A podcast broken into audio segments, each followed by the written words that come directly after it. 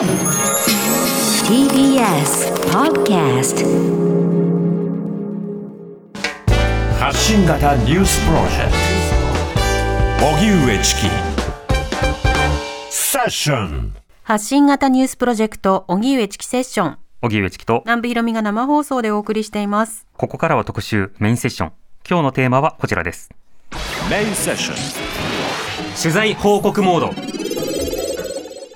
記者会見を聞けば見えてくる？自民党総裁選の3候補そして立憲民主党は何を訴えているのか？今月17日に告示、29日に投票を開票される自民党総裁選。これまでに岸田文雄氏、高市早苗氏、河野太郎氏の3人が出馬を表明しており、政策発表やメディア出演などで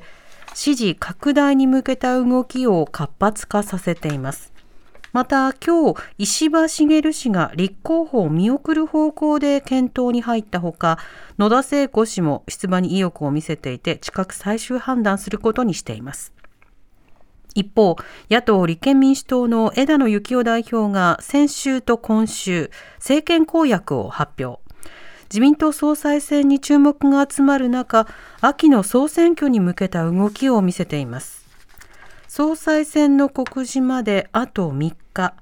今日は記者会見の音声から総裁選の候補者そして立憲民主党が何を訴えているのか取り上げます。はい。この番組ではこれまでね、立憲民主党、それから社民党のあの党首を決める党内の動きについて、この番組で党首討論、党首候補の討論などをね、はいしてもらったりといろんなことを取り上げてきましたけど、はい今自民党は総裁選を行っておりまして、一方で立憲民主党が次の選挙に向けた政策発表を行っていると。で、会見が続いてるんですね。続いてますね。その会見から何が見えてくるのかということを考えていきたいなと思います。はい、えー今日は TBS ラジオ国会担当の澤田大樹記者と一緒にお送りします。澤田さんよろしくお願いします。こんにちは。よろしくお願いします。よろしくお願いします。さて、今回の総裁選、前回ね、菅さんが通った時の総裁選とのやり方の違いなどはどうですか？はい、あの前回は安倍さんが去年の夏にまた体調を、えー崩されて、えーお辞めになって、えー急遽行われた総裁選だったということもあって、まあ、はい準備期間が短いということで、えーフルスペックじゃないという形で、えー行われたと。そしてフルスペックは何かっていうと、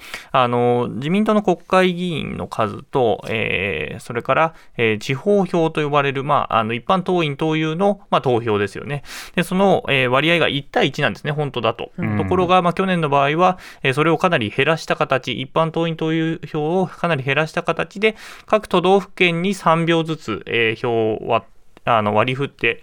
えーその分でやったので、一般党員党友票の、えー影響が、えー去年は少なかったと。うんはい。なので、国会議員票の比率がすごく高かったんですけども、今回に関しては、えーフルスペック型ということなので、えー国会議員の数と一般党員投票の数が同じ数で、えー争うということになります。うん。まあ、そのこともあってか、メディア露出が活発化してますね。そうですね、もう本当に一日かあの今の時点ではまあ3候補ですけれども、まあ各局に出演して、ですね、あはいの政策について語るということですね、つまり一般党員・党友に対するアピールをかなり高めているということですね。うん。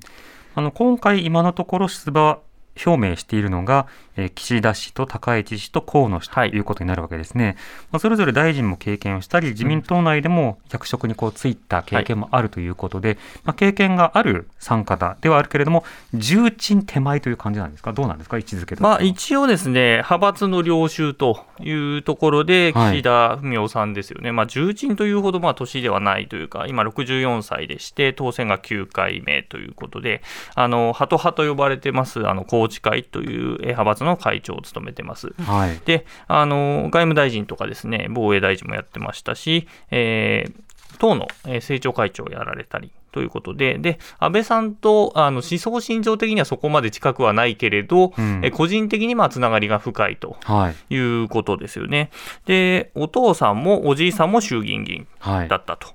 いうことですね。うんはいで高市さんは、まあ、前総務大臣だった時の、まあ、停波をめぐる発言などでも注目をされましたけれども、あのもともとどういった経歴なんですか？はい、もともとはあの奈良県のご出身で、当選が今8回です。で、多分この中で唯一落選を経験されてる方ですね。はい。で松下せあの大学卒業した後松下政経塾を出て、えーアメリカに行ったりとかいろいろされていてその後まあ国会議員になられてで、あのーちょっと、えー残り2人と違うのはもともと自民党じゃなくてですね無所属で初当選して、その後あの小沢さんとかがいた新進党に行った後に、えー自民党に入ったと。はい。いうことですね。で、派閥、一旦その後は、あの、今、細田派になっている清和研究会というところにいたんですけれども、まあ、そこを出て、えー今は無所属と、無派閥ということですね。うん。そして河野太郎さん、今はワクチン担当大臣ということですけれども、この方もいろいろな役職を経験してきていますね。まあそうですね。あのー、河野太郎さんが58歳で、当選が8回です。えーまあいろんな大臣をやってる、まあ防衛大臣やったりとか、外務大臣やったりとかもしていてですね、あのーお父さんが河野洋平さんっていう、えー元議長ですよね。はい。で、おじいさん、河野一郎さんで、元農林水産大臣ということで、あの賛成議員と、まあ、これ、岸田さんと同じですね。うん。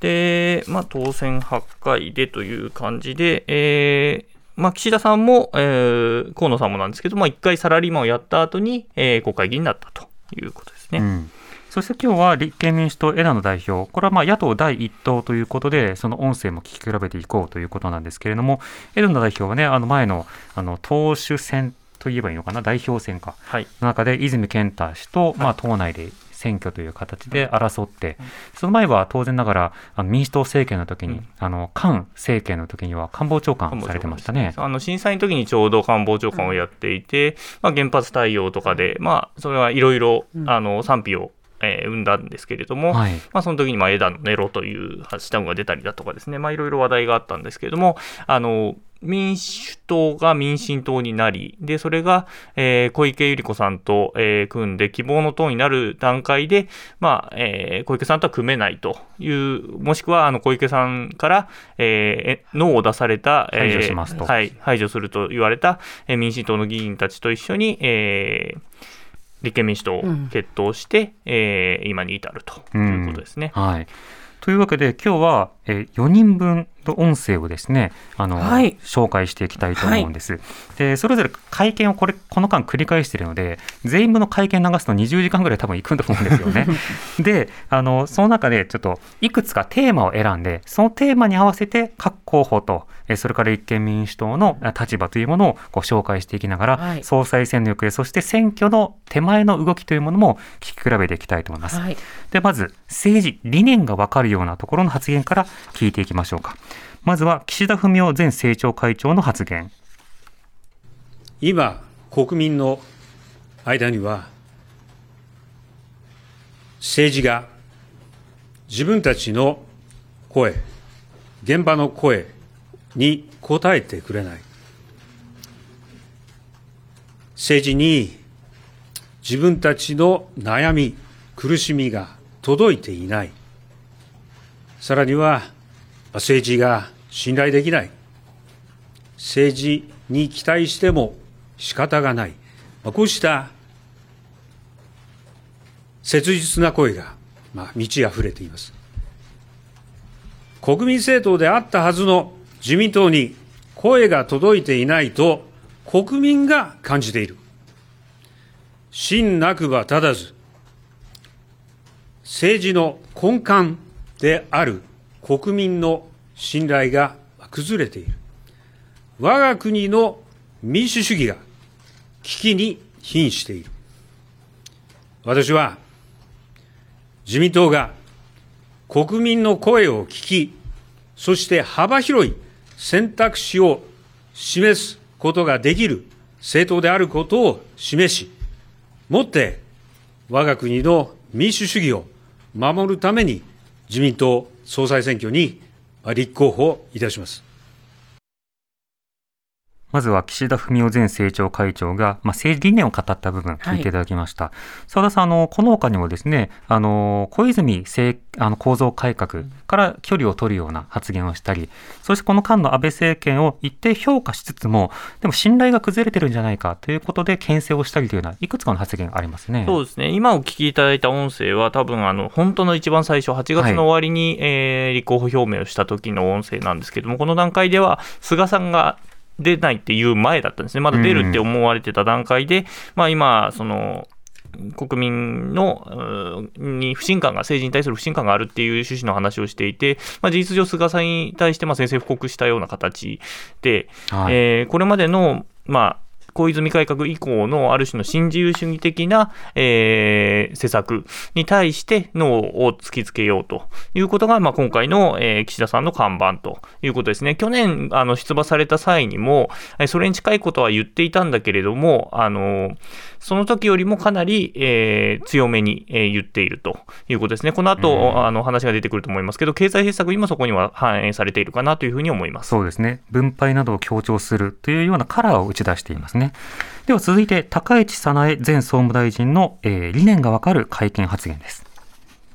衆議院議員の高市早苗でございます。えー、本日、記者会見の機会を賜りました皆様、誠にありがとうございます。私、高市早苗は、日本を守る責任と未来を開く覚悟を持って、ここに自民党総裁選挙への立候補を表明いたします。私は国の究極の使命は、国民の皆様の生命と財産を守り抜くこと、領土、領海、領空、資源、これを守り抜くこと、そして国家の主権と名誉を守り抜くことだと考えております。その使命を果たすために、私のすべてをかけて働くことをお誓い申し上げます。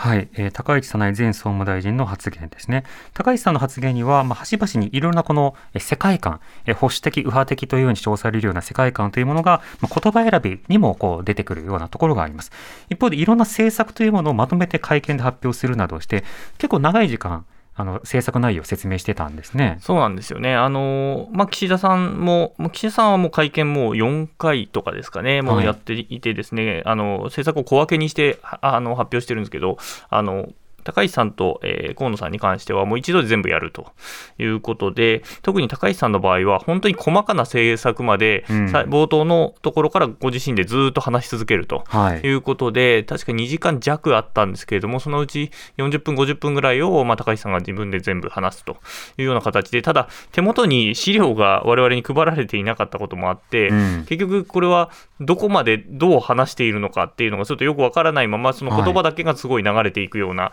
感じの会見になってしまっていたのが、まあ、ちょっともったいなかったかなというふうには思いますね。うんでは続いて、河野太郎行政改革担当大臣の理念がわかる会見発言です。河野太郎でございます。この度の自由民主党の総裁選挙に立候補いたします。皆さんの思いや不安を受け止め、情報を皆さんと共有し、しっかりとした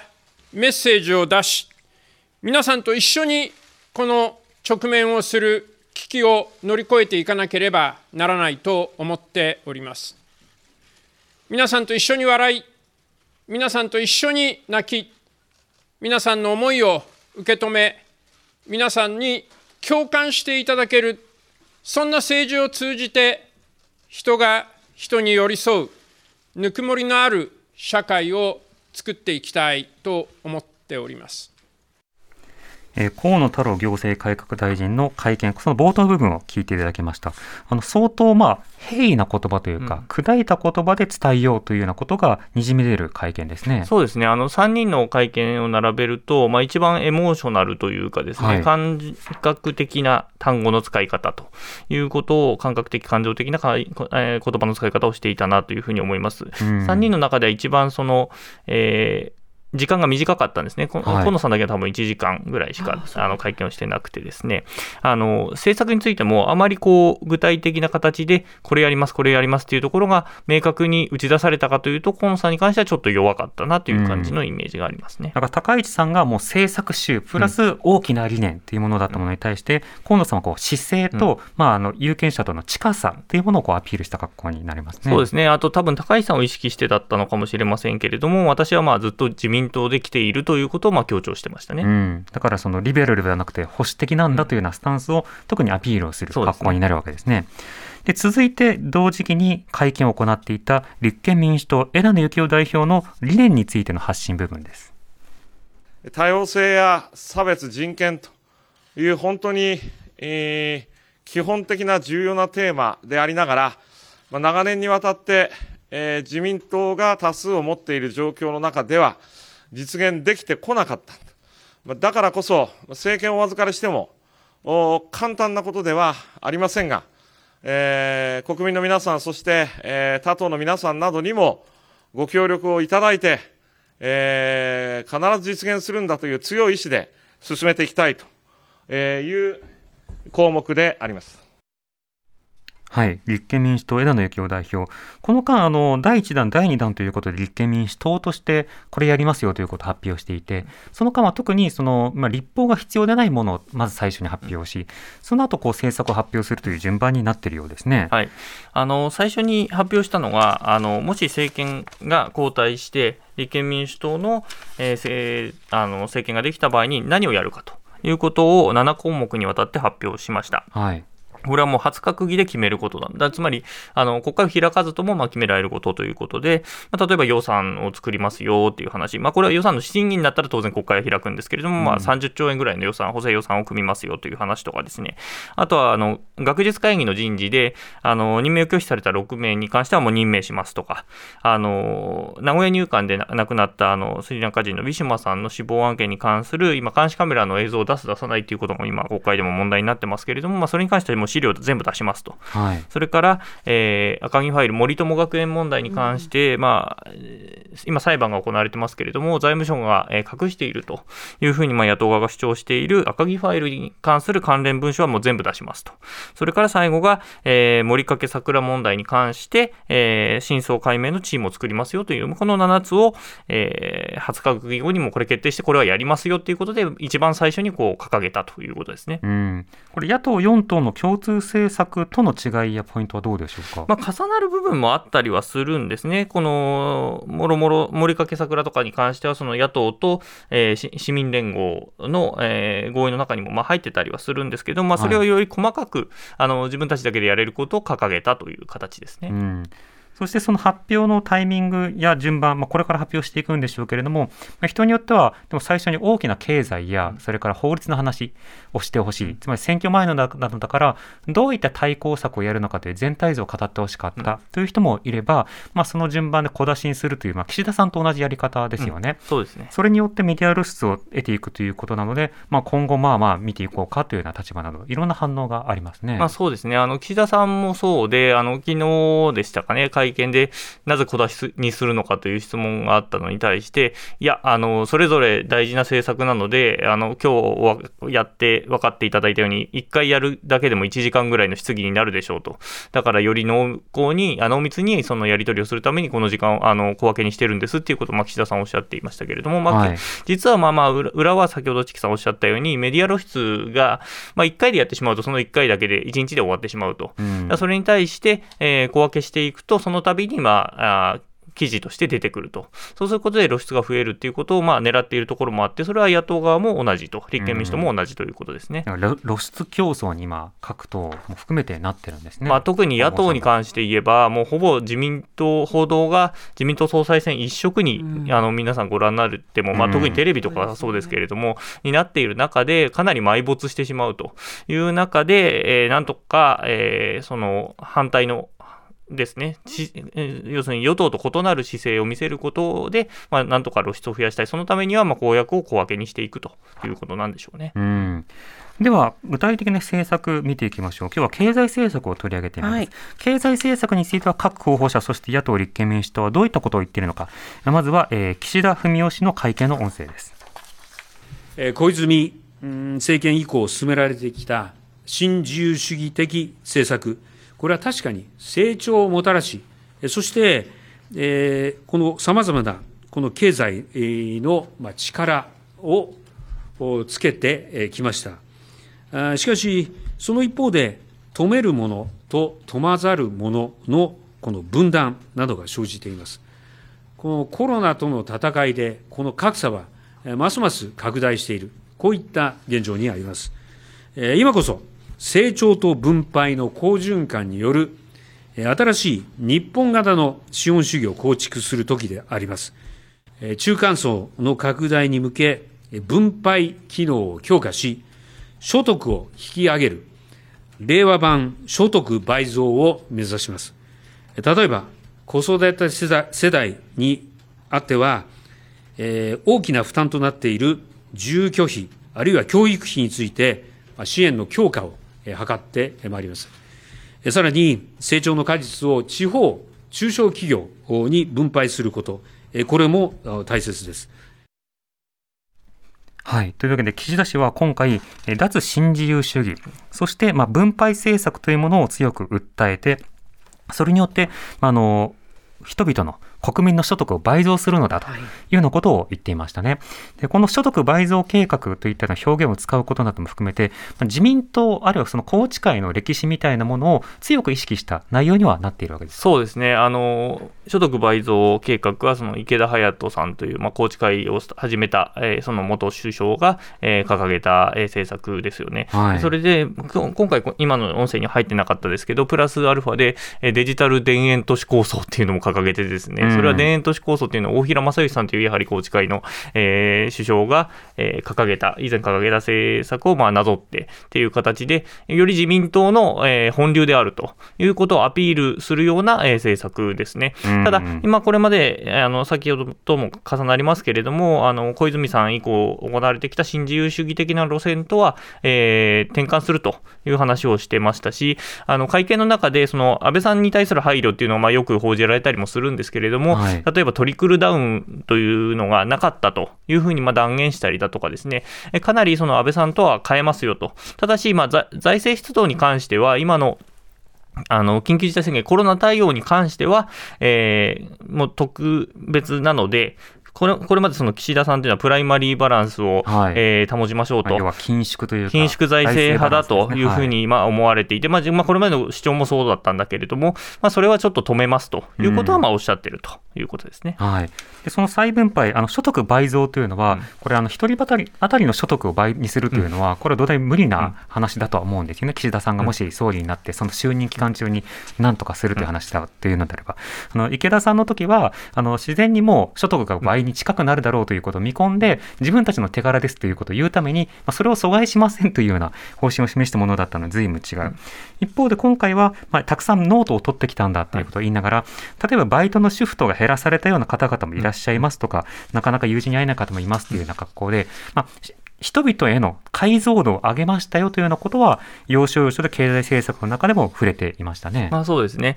まあ、あと、例えばそのコロナ対策で、えー学校が休校になりましたと。で、それに合わせて親が休みを取った時に、ちゃんとあの、お金がもらえるようにしましょうとかですね。まあそういう細かいような施策で、それ、それで、えー、あとは、あれですね、えー、女性、単身の女性ですね、あのシングルで子育てされてる方だとか、はい、あの低所得者に対する、えー、保障とか、えー、支援をあかなり手厚くしましょうというような形の発言はしていますね。さて、続いては、えー、高市早苗氏の経済政策です。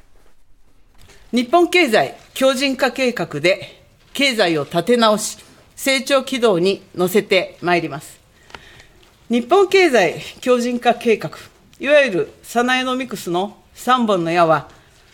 金融緩和、そして、えー、緊急時の機動的な財政出動、そして大胆な危機管理投資、成長投資でございます。これらの取り組みを総動員して、物価安定目標2%の達成を目指してまいります。この物価安定目標2%を達成するまでには、次元的にプライマリーバランス、まあ、いわゆる基礎的財政収支規律を凍結をして、戦略的な財政出動を優先させていただきます。はい、高市早苗氏、まあ、経済政策についても具体的に何をするのかということを、まあ、はっきり話すと。で、他の部分でもこういったような格好で政策を列挙する格好になっていたので、うん、もう事前に相当準備していたんだなと、それからいろんな方々と会いながら勉強したんだなということは透けて見える、そんな会見でしたね。そうですね。あの、ご本人が、えー、多分書かれたり、お話しされたりしてますけれども、今年1月ぐらいから週1、2回のペースで安倍さんと、えー勉強会をしていて、はい。それでもう政策をかなり詰めていたということなんですね。で、うん。安倍さんが出ないということは分かったので、それを、えー自分の政策として使うということで、えー今回やってるんですけども、まあ、ご自身の名前をつけてですね、サナエノミクスというふうに言ってますけど。い。わゆるっていうふうに言っていわゆると、もう皆さんご存知でしょうという感じなんですけれども。今回は。さすがに自分で言い出した感はあると思うんですけどね。そうですね、あの確かインタビューですよね、はい。8月ぐらいに出た雑誌のインタビューだったと思いますけども、まあ、事実上、安倍さんの継承なんですね、それをより進めていきましょうというので、あのかなりあの財政的にはあのバンバン使っていこうとうん。いうような形ですよね。これあの、アベノミクスがなぜあの、ふまあ、なんだろう中途半端に終わったのかというと、まあ掲げた目標通りにこうできなかったという点がありますよね。一つは目標2%とに掲げながら、そこに対してはっきりとコミットしなかった、財政出動というものをそれに合わせて踏まなかった、一方で消費税を増税することによって、消費を冷え込ませたというようなことがあったので、それに対する対応をどうするのかというようなことが、まあ当然気になるんですけれども、そのあたり消費税減税とかそうしたのことが踏み込まれたかというと、まだまだ課題もあるということですかね。そうですね消費税に関しては、3人とも、えー、5%に戻すとかですね、そういうような発言は全然なくて、今のまま維持するということは3人とも言っていますね。うん、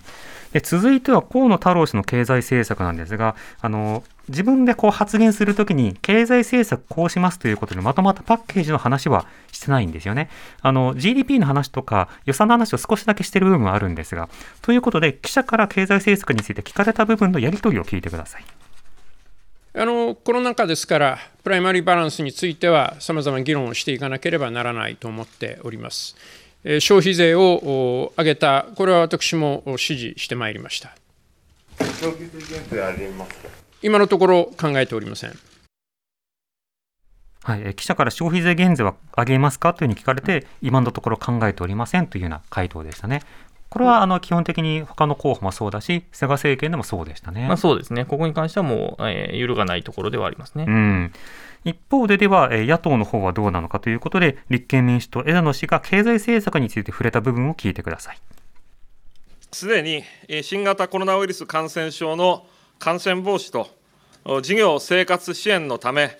緊急かつ当面の手当として、新しい持続化給付金など、少なくとも30兆円規模の補正予算、それについての概要を用意するようにと、政調会長と枝経済調査会長に指示をしているところでございます。今後発表する政権公約に掲げる各政策、法案、予算措置等も20日間以降、順次、もちろん実施をしてまいります。なお、おまあ、立憲民主党としての目玉政策となると予想されているような項目が入ってないではないかというご指摘があろうかと思いますが、これは初閣議で、えー調整なく、指示決定が明確にできることについてお示しをさせていただいています。はい、立憲民主党の現段階での会見では、こんな法律を作ります、こんな例えば予算を組みますというような話の具体的なところはまだ出していない、一方で野党4党の合意事項では今、どうなってるんですか？はい、あの、まあ、合意事項、例えば先ほどの消費税に関してなんですけれども、消費税については野党4党、えー立憲と共産と、えー社民と令和ですね。はい。この4党は、えー消費税の5%削減でほぼほぼ合意しているということですね。でうん、その4党とも基本的には、あの、まあ、岸田さんと同じと言っていいのかどうかあれなんですが、まあ、再分配はいのせ経済政策にしていくと。で、まあ、まあ、各党まだ、えー公約が出てきてないので、えー大まかにしかわからないんですけれども、まあ、その方向であるということですね。だからその全候補者プラス野党の方も脱緊縮、反緊縮という方向には今は向いているようだと、その際にあのコロナ禍だからということで限定的にそちらを向いているのか、それともまあそもそもの考え方としてあの反緊縮という格好に向いているのか、そのあたりは実はその総裁選の候補者でも、そして野党4党の中でもこれ分かれていますね。まあ、そうですね。例えば岸田さんに関してはもう、次元的なところ、つまりコロナ禍であるから、えー財政出動もするんです、えープライマリーバランスのやつも停止するんです。っていうことを言ってるけれども、はい。まあ、あの、高橋さんも同様なことを近いことは言ってるんだけれども、基本的にはもうアクセルガンガン吹かすっていうような経済政策を取っているので、どちらかというとプライマリーバランスをえー引き合いに出すっていうのは、かなり今の時点では後ろ向きかなというふうには思いますね。うんさて他にもリスナーの方からいろんなメールありますが、はい、えー、ラジオネームトルパッキーさんからのメールです。ありがとうございます。総裁選の各候補とも現時点で森友問題の再調査を必要ない、困難、考えていないと否定しているのが気になります。ということは、野党が再調査を要求しても拒否し、もし何か新たな問題が起こったらまた同じことの繰り返しになるのではないでしょうか。唯一再調査が必要との立場の石破さんが出馬しないのなら誰が総裁になっても何も変わらないとしか思えません。うん、これ安倍菅政権にも配慮しなくてはいけないのかそれとも本気で考え方としてあれで十分だと思ってるのかそのあたりは会見だけだと見えないんですけどね。まあ、そうですね、岸田さんが、まあ、そこに関しては結構ブレているというか、まあ、はい揺れているというかですね、テレビ番組の出演だったと思いますけれども、その中で、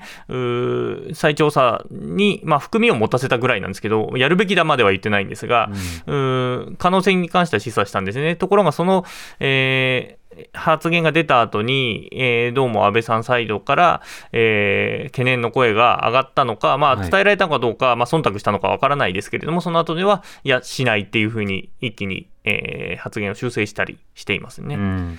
そのあたり、その価値ががらりと変わるというわけではなく、当然ながら他のね、あの方々、これまでの首相経験者や元閣僚経験者も自民党内にずっと居続けるので、はい。そうしたようなその方々にまあ配慮をした政治に一定程度なるというのはそうだろうと。特にその党内でリベラルと見られるような立場の人たちは、より強固に、いや、自分は保守なんだとか、自分は自民党なんだっていう格好で、忠誠心を他の人たちより一生懸命見せようとするがあまり、踏み込んだ政策というものをしないというような縛りも出てきてしまいそうだなというようなことはありますね。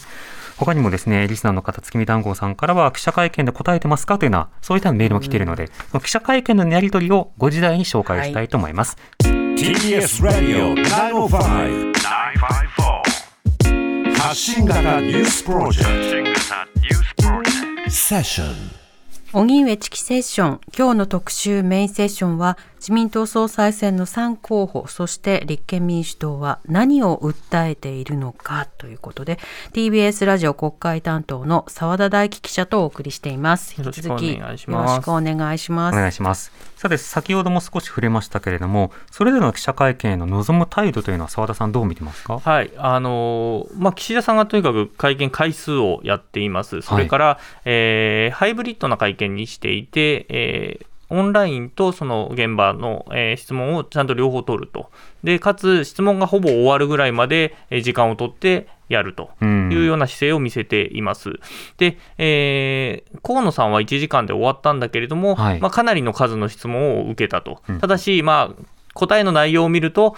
そこまで正面から受け止めてないような答え方をしているところがかなり見られた。うんただ、えーで、えー河野さんもオンラインと、えー現場のハイブリッドの会見でした。はいで、一方、えー唯一違ったのが高市さんで、高市さんは、あの、まあ、ご自身がた結構たくさん一問の質問に対してお話しされる機会、あの、時間が長くて、うん多くの質問は取れなかったとはいいうことですね。うんうん立憲民主党の方はいかがですか？立憲民主党はまあ基本的にまあ数はとにかく受けるというタイプですね。はい。なるべく質問してくれというスタイル。いうスタイルですねですね。では、その質疑応答の中で、えーそれぞれのカラーといいますか、答え方も含めて見えてくるようなところ、はいそれを一人ずつ聞いてみましょうか。まずは岸田文雄氏の記者とのやり取りです。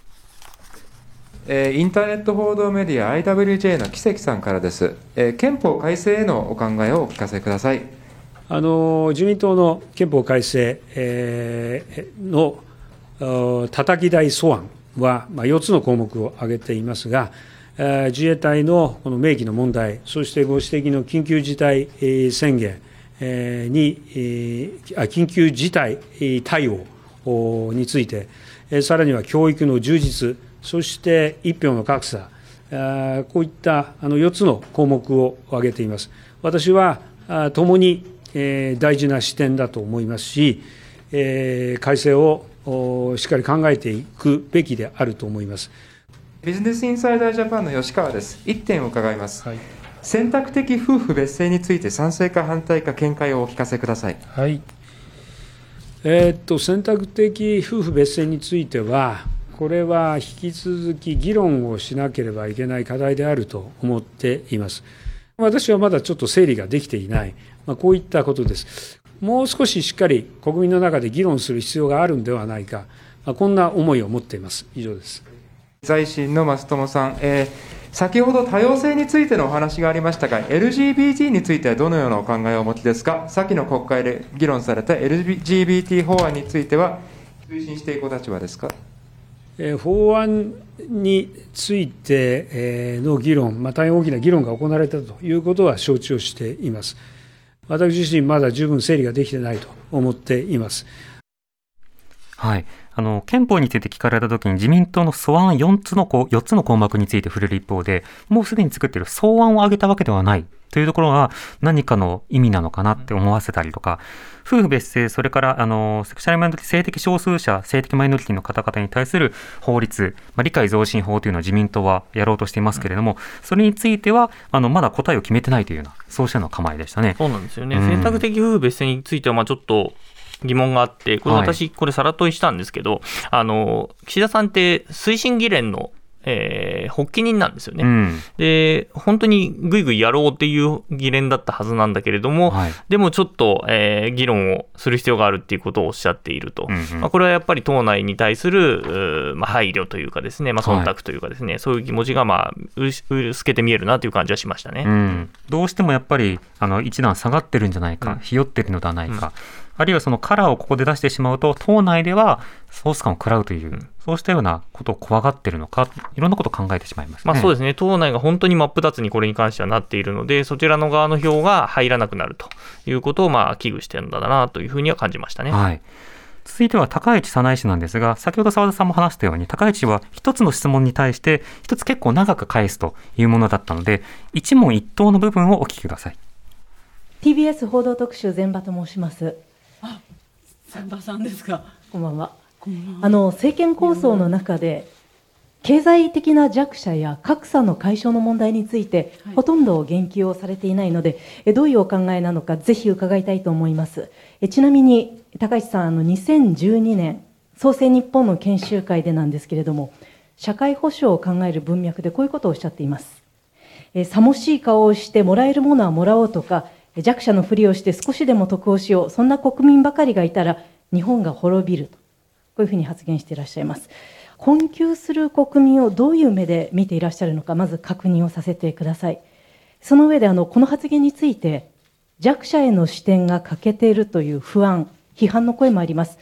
えどう受け止めるのか、どう考えるのか、お聞かせください。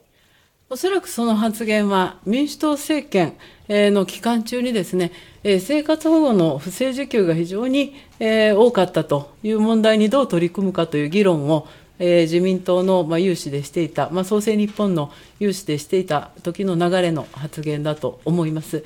でも本当にどんなに努力しても働けない時っていうのは働けないんです。それから難病を抱えておられて、えー、短い時間しか働けないという方もいらっしゃる。またあのこの子どもの貧困対策ということでも十分ではないと私は考えております。あの私に、えー、対して、えーまあ、非常にこう色がついていると、まあ、見られるという、まあ、ご指摘でございますけれども。でも、まあ、これが私です。はい、えー、実際もっと長く答えてですね、はい、その中には例えば子どもの貧困にはこうするんだみたいな話もいろいろと盛り込んではいたりしたんですが、まあ、この発言の中で気になるのはこの発言は民主党政権の時に不正受給が多かったからその中で発言をしたんだというふうに言ってたんですね。うん、ところが当時もね、あの僕もラジオで話してましたけれども、はい、民主党政権下で別に不正受給が増えたというデータもなければ、不正受給率というのは金額ベースだと 0. 数パーセントの状況で推移しているので、そのような状況で不正受給をことさら取り上げて、実際に受給漏れをしている7割以上の方に対象しないのはおかしいではないかということも含めて批判されていたんですね。だからもし高市氏が勉強してそこを変えたというのであれば、当時はこういったような認識でやってたんだけれども、その後勉強する中で貧困問題が深刻だったっていうような話し方もできるはずだったんですね。この開始からもいろんなものはちょっと考えられるところありそうですね。まあ、そうなんですよね。で、それで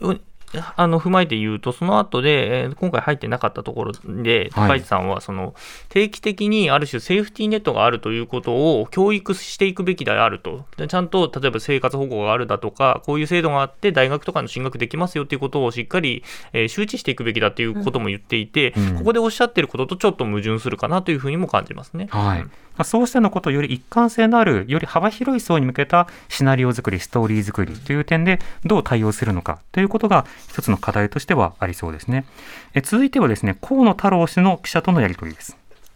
読売新聞の安倍と申します。よろしくお願いいたします。